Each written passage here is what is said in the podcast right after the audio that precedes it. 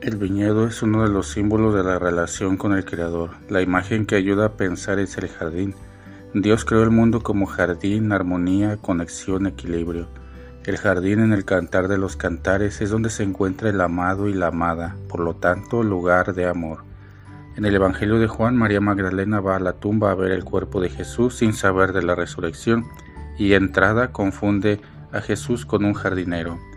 Jesús es el jardinero de la nueva creación. El viñedo es este proyecto, es este jardín que Dios soñó, plantado y organizó con gran amor. Jesús en el Evangelio de hoy nos cuenta una parábola más. Era un viñador que plantó y con mucho esmero arregló todo para que su viñedo tuviera todo lo necesario. Luego se lo confió a algunos viñadores. Resulta que a la hora de la cosecha el propietario envió a sus criados a recoger las uvas y los viñadores lo recibieron violentamente los apedrearon e incluso mataron a algunos. El propietario del viñedo esperó con paciencia y nuevamente envió otros criados y fueron recibidos de la misma manera. Se negaban totalmente. Hizo un último intento, envió a su hijo a la mayor autoridad, también el hijo fue asesinado.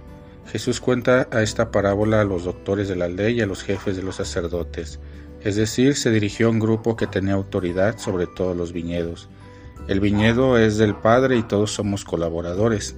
Nadie es dueño. Con la parábola Jesús reanuda toda la historia de Israel.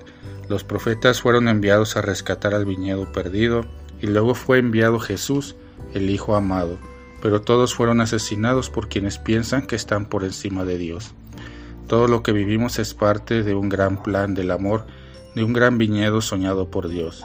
El viñedo reclama ese equilibrio de cuidado, pero sobre todo el viñedo es la invitación para hacer de la vida una buena uva.